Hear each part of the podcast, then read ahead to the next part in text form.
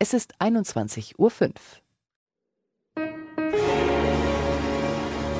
Taktlos.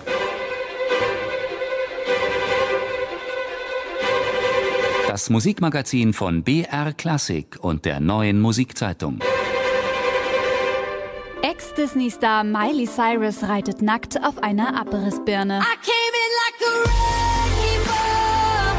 Und Britney Spears erklärt sich gerne mal zur Sklavin. In der Popwelt heißt es auffallen um jeden Preis. Doch auch in der Klassik sind nackte Haut und ausgeklügelte Vermarktungsstrategien schon längst nichts mehr Neues. Stargeiger David Garrett lässt bei seinem Schauspieldebüt alle Hüllen fallen. Sängerin Anna Prohaska glänzt in Hollywood-reifen Musikvideoproduktionen. Wie weit ist die Klassik noch vom Pop entfernt? Was muss ein Klassikmusiker alles tun, um sich zu vermarkten? Und wann ist es zu viel?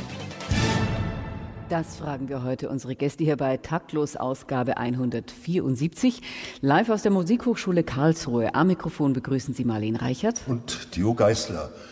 Wie immer im Wonnemonat Mai sind wir beim fabelhaften Karlsruher Lernradio zu Gast heute im kürzlich eröffneten Wolfgang Riem Forum.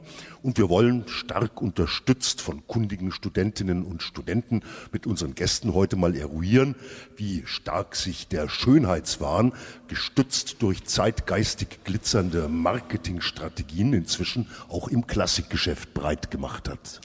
Bernhard Blattmann hat ursprünglich Musikwissenschaft studiert und arbeitet mittlerweile bei Note 1. Das ist einer der führenden deutschen Independent-Vertriebe für klassische Musik.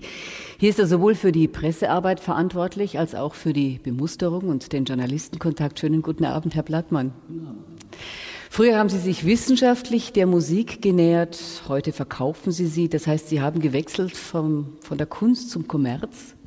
Eigentlich nicht, weil ich habe schon während des Studiums in einem Klassikladen gearbeitet in Mannheim und so dass da diese Verbindung zwischen Wissenschaft und Kommerz eigentlich von Anfang an fast dabei war. Was genau macht Ihr Vertrieb? Äh, wir sorgen dafür, dass äh, ausländische und inländische Labels in den Läden landen, dass ähm, Informationen an den Handel, aber auch an die Journalisten eben gebracht werden über die CDs. Gibt es ein besonderes Anliegen, das Sie verfolgen? gute CDs verkaufen, mhm. möglichst viele gute CDs verkaufen. Wer sind die Kunden der Handel? Also wir arbeiten eher mit dem Handel zusammen. Also der Endkunde kriegt uns eigentlich nicht so richtig mit. Das ändert sich aber jetzt aber auch.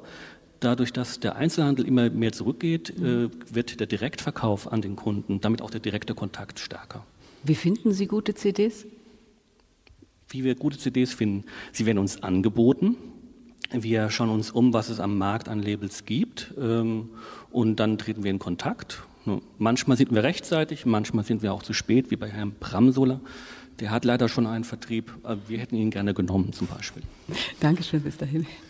Mit Evelyn Meining sitzt eine ausgebildete Opernsängerin bei uns. Sie hat daneben Musikmanagement studiert.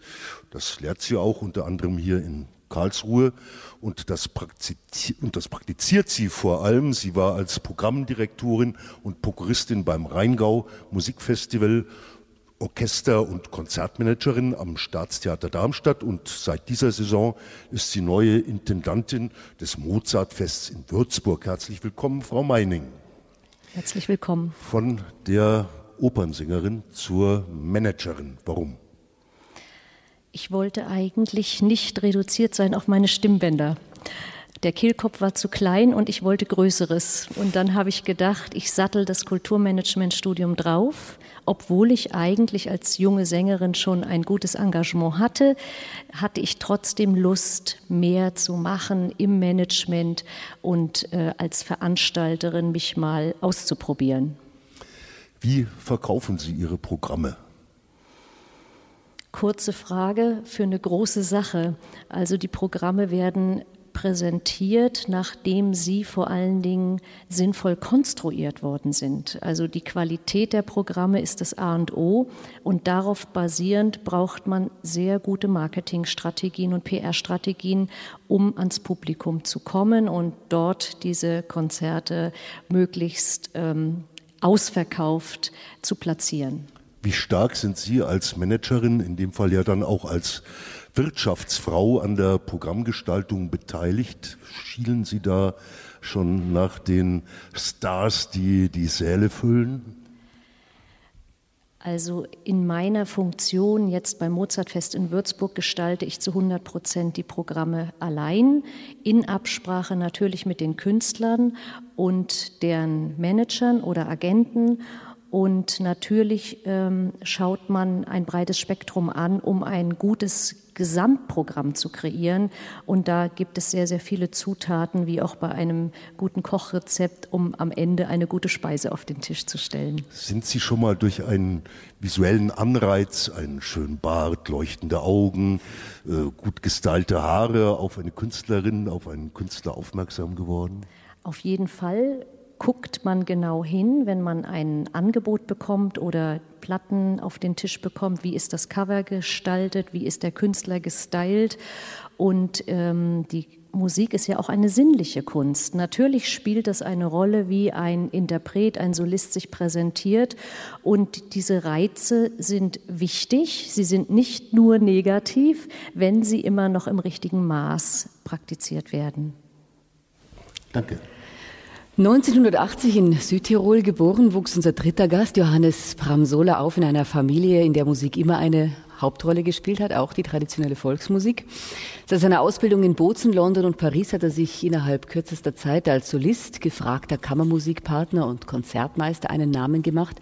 Zu seinen Lehrern zählten unter anderem die Geigerin Rachel Podger und mit Reinhard Göbel hat er eng zusammengearbeitet, dessen Geige nennt er auch sein eigen. Herzlich willkommen, Johannes Bramsola. Danke, guten Abend. Sie haben sich auf historische Aufführungspraxis spezialisiert. Also wenn ich Ihre Pressefotos gesehen hätte, ohne zu wissen, was Sie tun, hätte ich auf Konzertpianist getippt. Sind Sie untypisch gestylt drauf oder habe ich eine falsche Vorstellung vom typischen Barockgeiger mit Sandalen und Vollbart? so, wie kommen Sie auf Pianist? ja, Sie waren da so schick und ich dachte mir, also wie Geiger, Barockgeiger sieht er nicht aus. Also ich muss ehrlich sagen, ich habe mich nie ähm, als Barockgeiger eigentlich gesehen. Also mhm. vom, vom Studium her, das war ähm, eben das Sandalen und Müsli und so weiter mhm. und äh, so ganz typisch. Und, ähm, und irgendwann habe ich dann gemerkt, dass das einfach meine Musik ist. Also ich, ich das klappte immer irgendwie am besten. Und, ähm, Heben Sie sich da ab? Visuell meine ich jetzt. Oder ist es auch eigentlich ein falsches Bild mittlerweile? Ähm, ich, also ich glaube, man, also nee, ich, also ich achte darauf eigentlich gar nicht, mhm. also bei mir selber. Ja. Also Sie haben im vergangenen Jahr Ihr eigenes Label gegründet. Warum? Ähm, also ich habe, also bei mit Barockmusik, da beschäftigen sich äh, ähm, also nicht nur mit der Musik selber, sondern ganz viel mit dem Umfeld. Also wie wurde die Musik kreiert, äh, warum wurde sie geschrieben und so weiter. Also das, das gehört ganz viel dazu und da kriegt man natürlich sehr viele ähm, eigensinnige Ideen äh, an äh, Programmen äh, und äh, ja, also man findet Werke, die noch niemand gespielt hat und so. Und ich habe dann ein paar Jahre lang versucht, ähm, diese Ideen an Labels äh, an, ranzubringen, denen das zu verklickern, dass das toll wäre. Und es war eigentlich ziemlich schwierig immer. Und irgendwann habe ich dann gesagt, so, jetzt mache ich es einfach selber. Und veröffentlich, veröffentlichen Sie dann auch andere Künstler oder nur Ihre eigenen Sachen? Ähm, also jetzt mal nur meine eigenen Projekte, mhm. vor allem weil, weil einfach das Geld noch äh, fehlt. Also ah. ich muss das ja alles selber irgendwie finanzieren und Sponsoren finden und so weiter. Ähm, aber vielleicht irgendwann, also es, es, klopfen schon Leute an, es ist äh, lustig zu sehen, dann plötzlich auf der anderen Seite zu stehen. Aha. Jahrelang fragt man als Musiker bei Labels an und plötzlich kriegt man dann äh, Anrufe von Musikern, die, die ihre tollen Programme äh, ja, verkaufen ist, wollen. Und wie ist das dann? Finden Sie die dann auch toll oder denken Sie sich, naja, äh, jetzt müsst ihr nach ich meiner glaub, Pfeife tanzen? Wie ist es so? ja, ich glaube, ich, ich rutsche da dann schon auch in die Rolle von, also wie, genau wie ich das davor äh, erfahren habe. Mhm. Also ich denke mir dann, die, die machen dann immer ein großes Geheimnis um ihre Programme und wollen dann den Komponisten nicht sagen, dass niemand anders das aufnimmt und so weiter. Und äh, ja, also ich denke mir immer dann, ah, okay, und ich soll das dann machen mit dir? Also da musst du dich schon besser verkaufen. Mhm. Dankeschön. Zeit für die erste Live-Musik bei Taktlos. Super Dirt. Das ist ein Duo voller Kontraste aus Freiburg. Daniel Fritsche hat klassisches Cello studiert. Er spielt in ganz verschiedenen, auch in klassischen Projekten und unterrichtet Cello. Vincent Rateau hat sich nach klassischem Geigenunterricht der Popmusik gewidmet und Gitarre und Bass in verschiedenen Bands gespielt. Inzwischen macht er hauptsächlich elektronische Musik und er hat ein eigenes Tonstudio.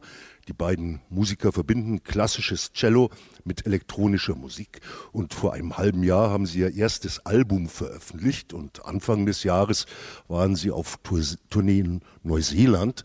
Sie hören jetzt Super Dirt mit dem Titel Drops.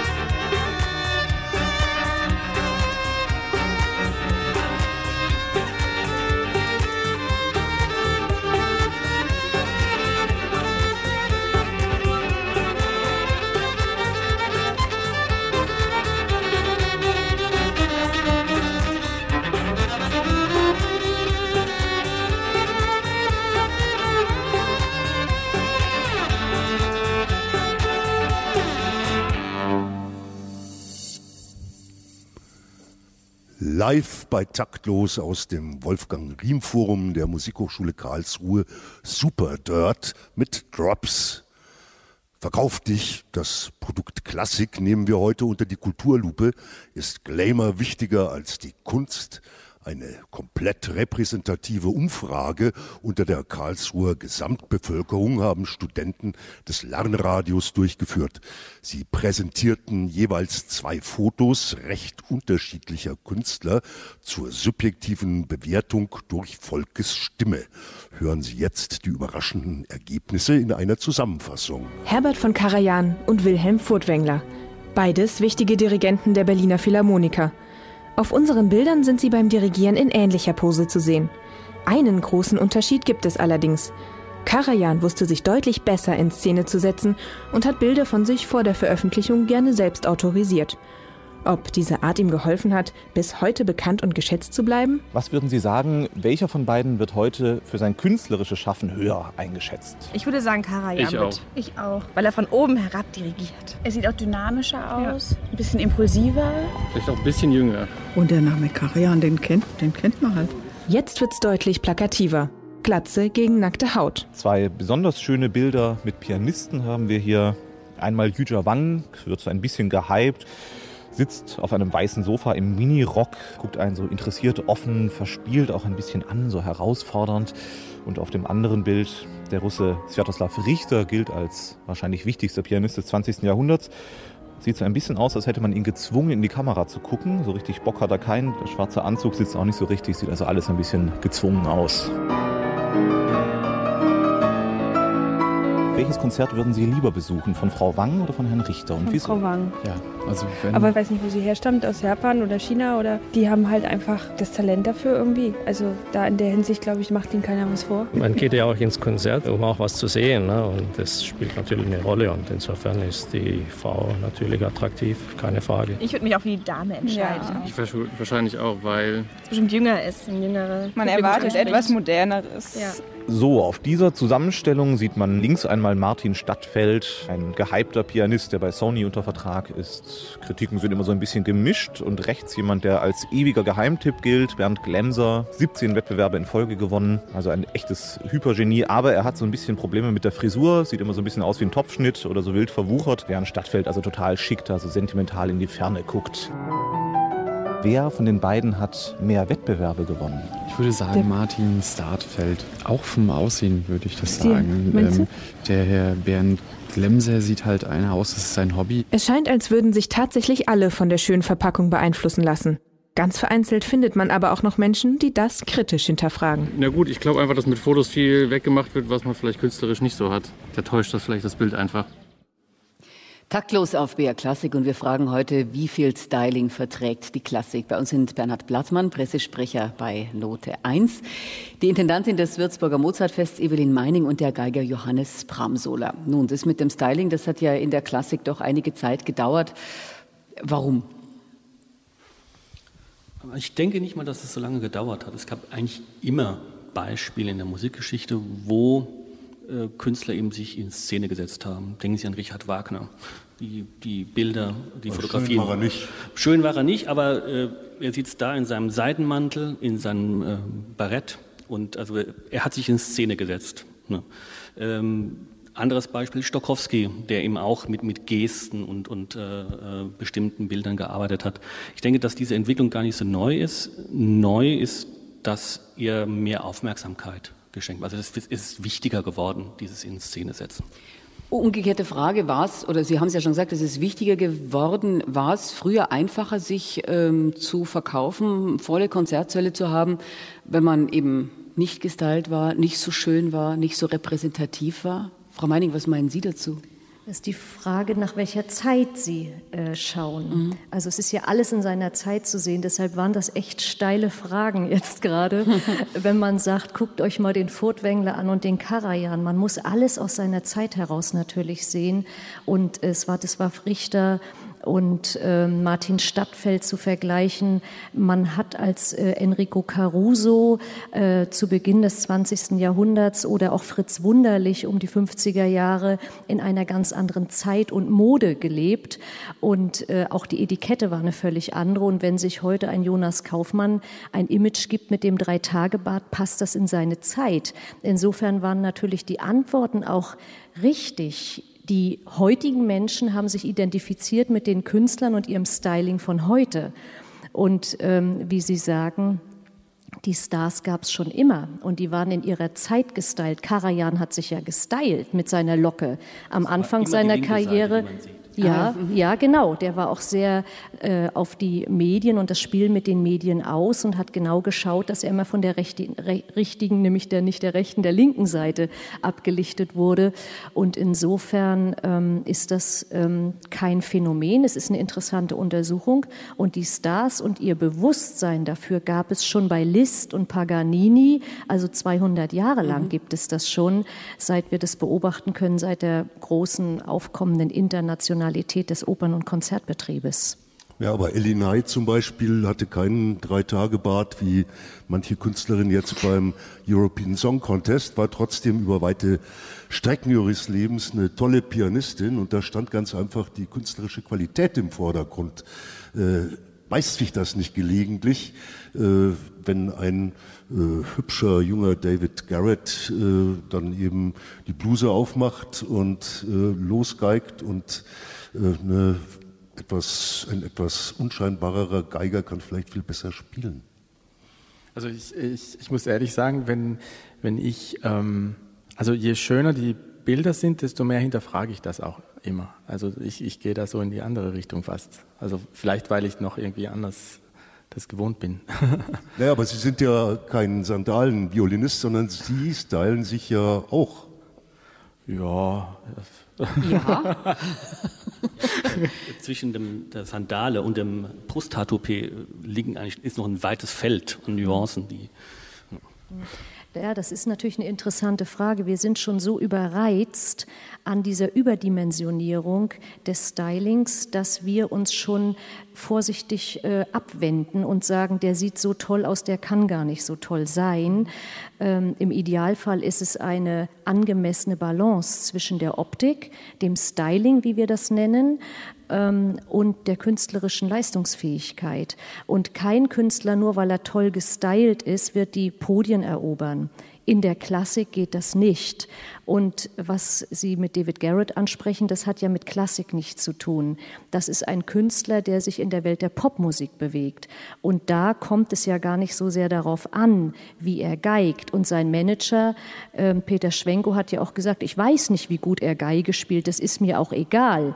Der lässt sich super vermarkten und der will das. Und insofern wollen wir ihm das doch mal neidlos gönnen, dass er dieses Terrain für sich erobert hat und in Stadien spielt, Tausende von Menschen erreicht und riesige Umsätze macht.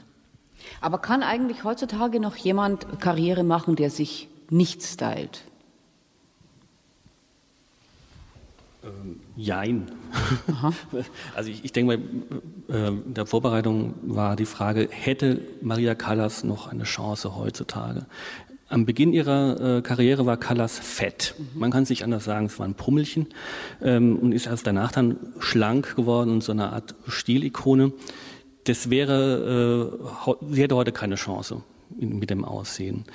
Jetzt ist allerdings, könnte man andersrum fragen, hätten gestylte Sängerinnen, wie zum Beispiel Netrebko oder gehypte Sängerinnen wie Frau Bartoli, hätten die zu Zeiten der Callas eine Chance gehabt?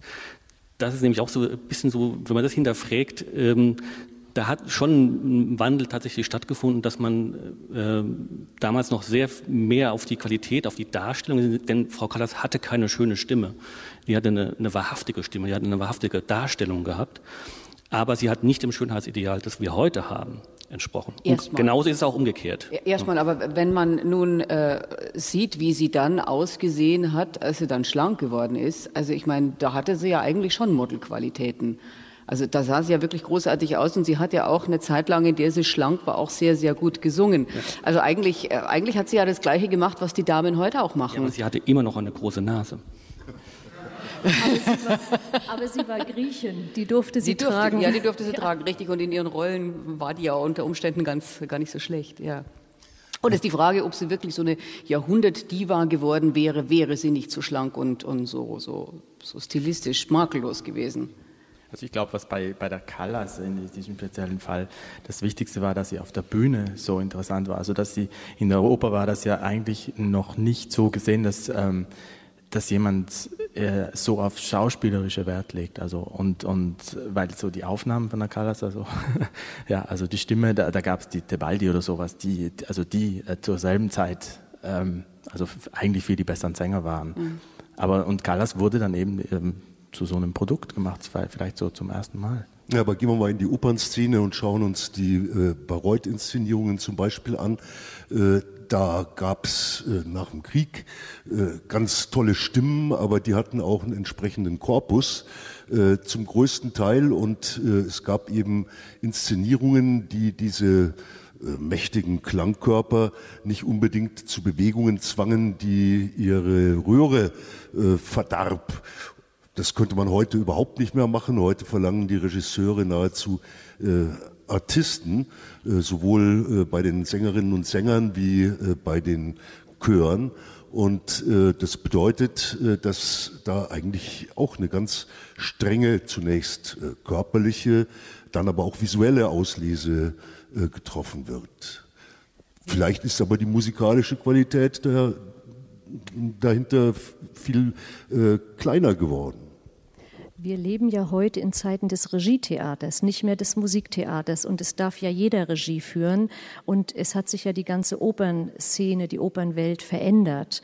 Ähm, die Regisseure, die zum Teil aus dem Schauspiel kommen, mitunter gar nicht Noten lesen können oder aus dem Filmbusiness, gehen ganz anders heran natürlich an die Umsetzung eines äh, musiktheatralischen Werkes und haben großen Einfluss auf die Auswahl der Protagonisten. Und man spricht ja vom Typecasting. Und natürlich werden die Künstler auch in Karlsruhe an der Musikhochschule vielseitiger ausgebildet. Es reicht ja längst nicht mehr nur die gute Stimme und die stimmliche Ausbildung, sondern es ist ja eine ganzheitliche. Sie lernen tanzen, fechten, steppen, äh, Schauspielern sprechen alles und all das wird auch abgerufen auf den Bühnen. Und trotzdem muss ich noch mal sagen, gibt es auch heute enorm fette Sänger, die eine große Karriere machen in den schweren Fächern, wo man die Auswahl nicht hat, die Heldentenöre. Da haben sie auch Zentnerberge auf der Bühne, die die Inszenierung zerhauen, weil die sich einfach nicht bewegen. Da gibt es dann ein Black und dann wird der Sänger von der Bahre getragen, weil er gar nicht laufen kann. Heute, er lebt in diesem Jahr in einer Aufführung. Ich nenne nicht welche und nicht wen, aber das gibt es heute auch noch. Aber natürlich in den üblichen Fächern, bei den Sopranen, bei den lyrischen Stimmen, bei den leichten Stimmen, da zählt Attraktivität, Schlankheit, Schönheit, Beweglichkeit. Und die Sängerinnen sehen ja auch alle so aus. Man muss ja Minderwertigkeitskomplexe bekommen an einer Musikhochschule, wenn man nicht nur begabt ist, äh, sondern man muss unbedingt ja auch noch aussehen wie ein Model. Das ist ja auch ein bisschen beängstigend. Frau Meining, Sie haben äh, erzählt, Sie haben äh, in, im, im, in Ostdeutschland studiert. Das ist jetzt noch nicht so übermäßig lang her, aber eben jetzt nicht mehr ganz so aktuell. Ähm, und Sie haben gesagt, Ihre Stimmbänder zum Beispiel wurden vermessen. Äh, wurden solche Kriterien damals schon mit einbezogen? Schönheit, Aussehen? Das sieht man doch. Dankeschön, Herr Geisler. Das ging gar nicht. Die DDR war zu klein und musste mit seinen 16 Millionen Einwohnern aus eigenen Ressourcen alles bespielen. Es gab ja in der DDR 80 Theater, das war eine enorme Zahl. Jede Kleinstadt hatte ja ein eigenes Mehrspartentheater und es war schon in der DDR genug, wenn jemand Stimme hatte. Mhm.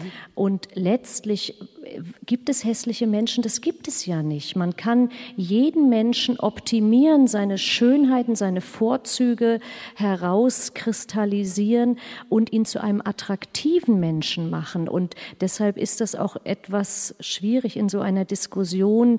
Es diskriminiert so sehr die, die nicht als schön gelten. Aber was denn bitte ist schön? Die Heidi Klum Models, die Magersüchtigen, sind doch für uns nicht schön, denke ich mal.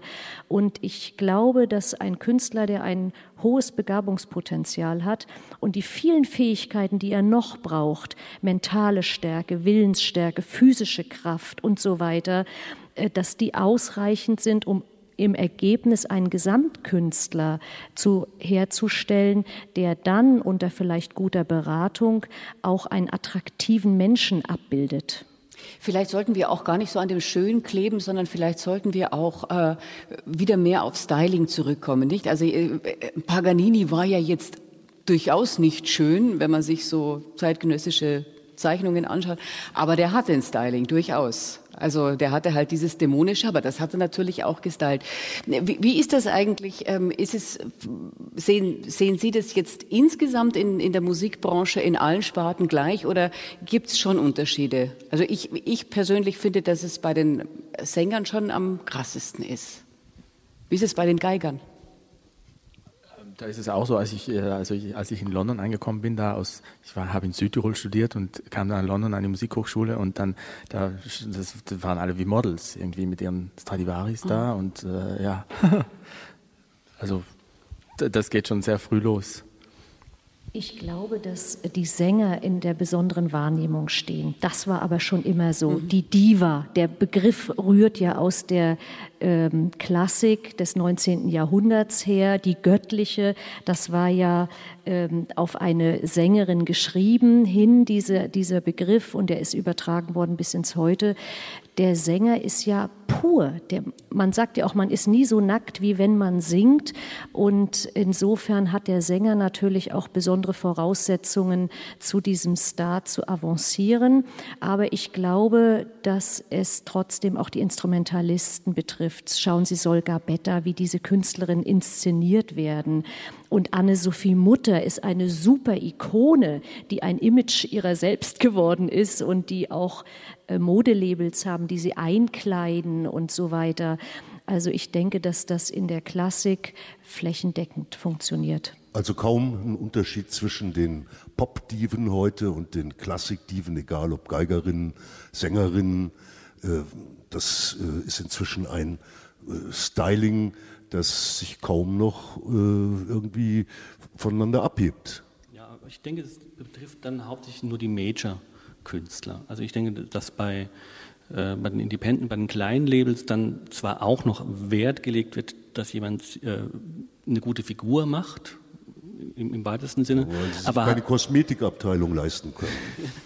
aber dann hauptsächlich äh, eben dann bei den Produktionen, bei kleinen Labels, äh, die wir jetzt zum Beispiel vertreiben, ähm, dass die Qualität der, der, der Ausführung und äh, die Attraktivität des Repertoires bestimmt ist. Wir. Zeit für Live-Musik, ja. Unser nächster Live-Act, Carlotta Amato, kommt eigentlich aus Portugal, aber seit fünf Jahren studiert sie an der Musikhochschule Karlsruhe Klavier. Bereits im Alter von sechs Jahren hat sie angefangen, Klavier zu spielen. Einer ihrer Lieblingspianisten ist Frédéric Chopin und von dem spielt sie uns zwei Etüden. Einmal Opus 25 Nummer 1 in Astur und Opus 10 Nummer 12 in C-Moll. Carlotta Amato.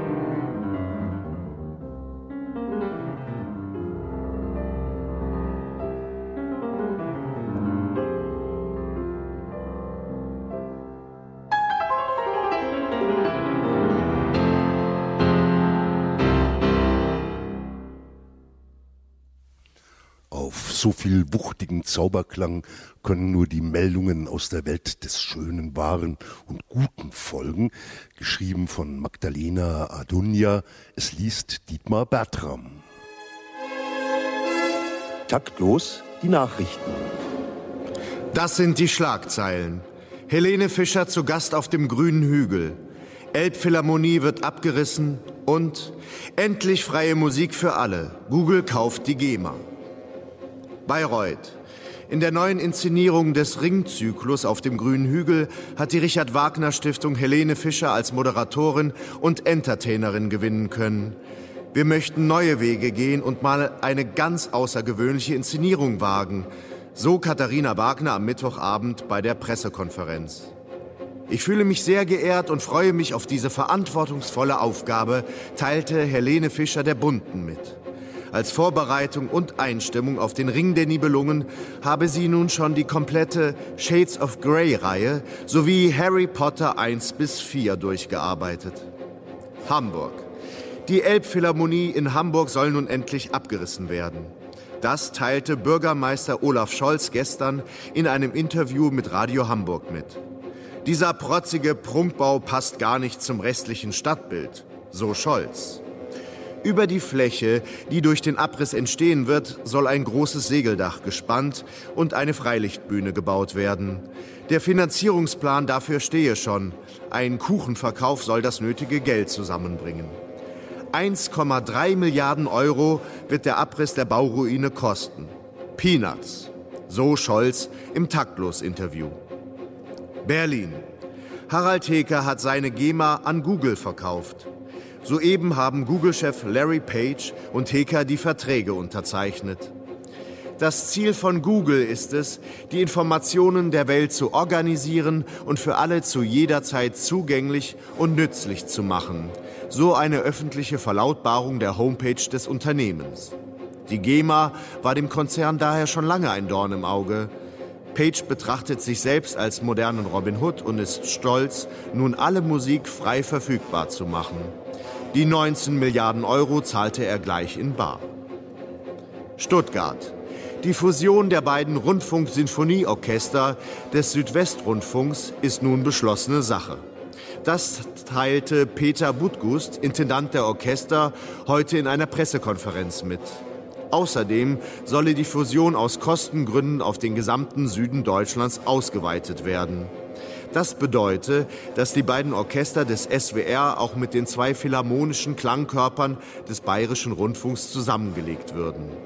Als ultimative Spaßmaßnahme Verzeihung, Sparmaßnahme kündigte Budgust an, dass die Musiker vom Schlagwerk nun auch vereinzelt Chorstimmen übernehmen sollen. Die haben ja meistens eh nichts zu tun. So Budgust. Taktlos auf BR Klassik und bei uns geht es heute um Musik und wie man sie am schönsten verkauft. Bei uns sind aus dem Klassikvertrieb Bernhard Blattmann, die Intendantin des Würzburger Mozartfests Evelyn Meining und der Geiger Johannes Bramsola. Stichwort Styling. Frage in die Runde, wann ist es zu viel? Zu viel wäre für mich, wenn tatsächlich Künstler gezwungen werden würden, zum Beispiel Operationen an sich vornehmen zu lassen. Das wäre, das wäre für mich verwerflich. Also wenn, wenn die Persönlichkeit oder auch das äh, Aussehen durch nachhaltig geändert werden. Wenn ein bestimmtes äh, Stil kreiert wird für den Künstler, der, der eben dann zum Produkt wird, äh, dann geht es gerade noch so. Das ist ja beim Pop nicht anders. Aber wenn eben Eingriffe in, in den Körper gemacht werden, das, das wäre absolutes No-Go. Nigel Kennedy mit gepierster Nase wäre ein Go. Maria Callas mit gerichteter Nase zum Beispiel. Oh. Umgekehrt, wann ist es zu wenig? Also ich glaube, wenn der Künstler irgendwie authentisch rüberkommt und wenn das, äh, also es kann ja auch irgendwie ganz ungepflegt sein und das kann ja auch cool sein und, und der, hat, der hat dann sein Publikum. Also es kommt ja immer darauf an, auch wem man es verkaufen will. Ähm, ja. Das zu viel oder zu wenig ist ja Geschmackssache. Wer beurteilt das? Der Künstler selbst oder die äh, Betrachter? Ein Künstler, glaube ich, präsentiert sich immer so, wie er sich sieht und wohlfühlt oder wie er gesehen werden möchte, sagen wir mal so. Es gibt Künstler, da wünsche ich mir, dass sie mehr aus sich machen würden, damit sie eine größere Karriere machen. Aber offensichtlich wollen sie das nicht. Das sind sehr seriöse Künstler, meistens Instrumentalisten. Sänger verzichten eher selten darauf, maximal etwas aus sich herauszuholen. Aber diejenigen, an die ich denke, würden, wenn sie ein bisschen mehr mit den Medien spielen würden, auch mal ein Interview mehr geben würden oder ein besseres Fotoshooting hätten, tatsächlich leichter auch ihr Geld verdienen können, weil daran richtet sich auch die Gage, wie ein Künstler am Markt platziert ist, wie er nachgefragt ist, wie das Publikum ähm, diesen Künstler dann im Konzert kauft, die Platten kauft und ähm, das Auge hört wirklich mit. Und insofern ist diese Frage schwer zu beantworten, weil die Frage eben ist, wer beurteilt das, zu viel oder zu wenig? Es ist eine Frage der medialen Entwicklung, dass das Auge wirklich mithört. Wir reden jetzt über Schminke, wir äh, reden über Faltenkorrekturen, nicht allzu tiefe oder Nasenkorrekturen, nicht allzu weitgehende. Äh, was da im, was da auf der Strecke bleibt, ist doch aber eigentlich das, was die Hauptsache sein sollte, nämlich die musikalische, die künstlerische Qualität. Ich äh, ätze da jetzt mal so ein bisschen rum äh, mir gefällt das nämlich nicht, äh, dass äh, so ein eine Künstlerpersönlichkeit erstmal fotografisch auf Hochglanz oder filmisch auf äh, optimale Präsenz getrimmt werden soll äh, und dann äh, gekauft wird, obwohl sie vielleicht schlechter spielt als jemand, der ein bisschen schmutziger ist. Ja gut, das ist dann die Schuld der Kunden würde ich sagen. Also wenn, wenn, Sie, ist die Schuld der Kunden, das ja, also, mal ja, also eigentlich, also wenn, wenn, wenn, zunächst mal, wenn ich jetzt mir tatsächlich mein Beethoven Fünftes nach dem Aussehen des Pianisten kaufe, dann bin ich selber schuld. Also wenn ich nicht reinhöre, wenn ich nicht unterscheide, so wie spielt der, wenn ich nur das Image kaufe, dann, dann, ja, dann muss man sagen, dann es mir nicht anders. Es geht doch darum, ähm, mehr Menschen damit zu erreichen. Das ist doch eigentlich, glaube ich, ein großes Ziel der Klassikbranche. Und es ist ja nicht nur die Musikbranche selbst, sondern es ist ja der Wirtschaftsbetrieb Musikmarkt, der hier spricht. Sie reden jetzt äh, der Quote sozusagen das Lob. Ja. Und äh, die Quote war aber noch nie ein guter Beurteiler äh, ästhetischer, künstlerischer Qualität. Absolut. Also die Künstler, die unabhängig vom Styling ihre Musik machen, erreichen ja insgesamt nur sieben Prozent der Gesamtbevölkerung. Das müssen wir uns immer wieder bewusst machen. Das ist eine kleine, kleine Publikumsgruppe und die wissen zu unterscheiden. Die kaufen ja nicht nach dem Cover, wer schön aussieht, welcher Pianist besonders verträumt oder welche Pianistin sinnlich fast erotisch drein guckt. Ähm, aber das Ziel insbesondere ihrer Branche, der Plattenbranche, ist, Absätze zu machen. Und da will man die anderen 93 Prozent der Bevölkerung erreichen. Deshalb gibt es ja die David Garrett-Phänomene. Das ist ein Versuch, in den Klassik, äh, mit der Klassik sozusagen zu spielen und ein Geschäft aufzutun. Und ich meine, ich gebe gleich die Antwort, dass es nicht funktionieren kann. Also ich meine, wenn das dahin führt, dass äh, Jackass Tricks äh, in den klassischen Konzertsaal äh, einkehren und äh, wie Kreitler das neulich mal äh, in Donaueschingen gemacht hat, äh, er ein, schlechtes Cello und eine noch schlechtere Geige verknotet. Äh, mag das richtig gewesen sein in diesem Moment, aber als Showtrick, um äh, Konzerte attraktiver zu machen, kann äh, sowas doch nicht dienen. Ich frage das meinen Jungen, es kann eine Gegenmeinung geben. Also es gab ja ein berühmtes Beispiel, die Berliner Philharmoniker. Die berühmten Berliner Philharmoniker haben sich mit den Scorpions zusammengetan. Warum haben sie das gemacht? Nicht, weil ihnen Beethoven, Mozart, Schostakowitsch nicht genug ist, sondern sie wollten mediale Ausstrahlung und wollten Geld damit machen, ganz klar. Und die Scorpions wiederum haben sich in der Krise der Popmusik, die es ja auch gab, es gibt ja nicht nur die Krise der Klassik, sondern die Popmusik ist in die Jahre gekommen und die bedient sich auch der Klassik.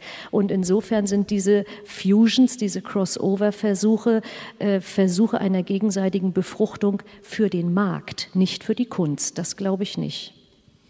Dann kreuzen wir doch jetzt mal die alten äh, Musikanten vielleicht äh, mit den Elektronikern. Äh, wir können das ganz spontan im Moment nicht schaffen, aber wäre das für Sie vielleicht jetzt auch ein, äh, eine Anregung, Ihr Repertoire ein bisschen zu aktualisieren, Herr Pund? Ja, also es ist schon Wahnsinn, was, was auf äh, Musiker, auf junge Musiker einprasselt alles. Also was man, ähm, was man alles tun muss, außer sein Instrument üben. Und das ist schon, also ähm, also man muss Fotos haben, man muss eben irgendwie gestylt sein, äh, man, man, und dann kommen noch die Konzertveranstalter eben, also die wollen dann, ja, kannst du nicht mal, ach, du machst ja Barockmusik, also ich, ich will ein Programm mit nur Komponisten, die ein Bein abhatten und ähm, kannst du das nicht mal mit Jazz kombinieren? Und wir hätten dann noch eine, gerne eine Videoinstallation dazu. Und also mit dem muss man sich als Musiker abgesehen von seinem normalen ähm, Instrument üben auch noch beschäftigen. Ja, das möchte ich auch kurz ergänzen. Es gibt einmal dieses Image, was optisch äh, definiert ist, und dann gibt es aber auch noch die Geschichte dahinter. Also man muss wie Andrea Bocelli blind sein oder wie Helene Grimaud Wölfe in den USA oder in Kanada haben. Und so Geschichten drumherum müssen noch erfunden werden und die müssen genährt werden. Und dann haben wir den Star und der ist eigentlich eine Illusion und, und die wird genährt. Paul Potts und äh, der ist ein One-Hit-Wonder. Und dann haben wir äh, alles prima in, einer, in, in einem Top. Ja. Das ist eigentlich schon das Schlusswort, nicht?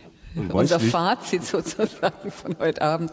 Ja, die Stunde ist rum. Das war schon wieder heute in Taglos. Vielen Dank an unsere Gäste Eveline Meining, Bernhard Blattmann und Johannes Bramsola. Ja, vielen Dank vor allen Dingen auch an die Studentinnen des Lernradios und an die Studenten, die an unserer Produktion hier mitgewirkt haben für die grandiose Vorarbeit. An Corinna Bleich, Nardos Hagos, Magdalena Adjunia, Theresia Sprintel. Ich habe das hier in einer Wortlautschrift und habe versprochen, dass ich mich an der Stelle verspreche. Bettina Brecke und Raphael Hustet. Danke. Ich habe es jetzt wieder ein bisschen leicht. Ein weiterer Dank geht ans Team. In der Sendetechnik Sigi Mene, Wolfgang Bachner, Björn Lautenschlager und Willi Meyer. Regie Christoph C. Stechbart und Redaktion Alexandra Maria Dielitz. Nachhören oder als Podcast downloaden können Sie die Sendung wie immer unter nmz.de taktlos. Da gibt es auch inzwischen ein wunderbares Archiv und tolle Filmchen und natürlich im Podcast-Service von BR Classic. Und da finden Sie demnächst auch Informationen zu unserem nächsten Thema. Am Mikrofon verabschieden sich Theo Geisler und Marlene Reichert und das mit dem Jazz-Ensemble der Musikhochschule Karlsruhe und ihr Stück heißt Gregory ist hier, komponiert von Horace Silver.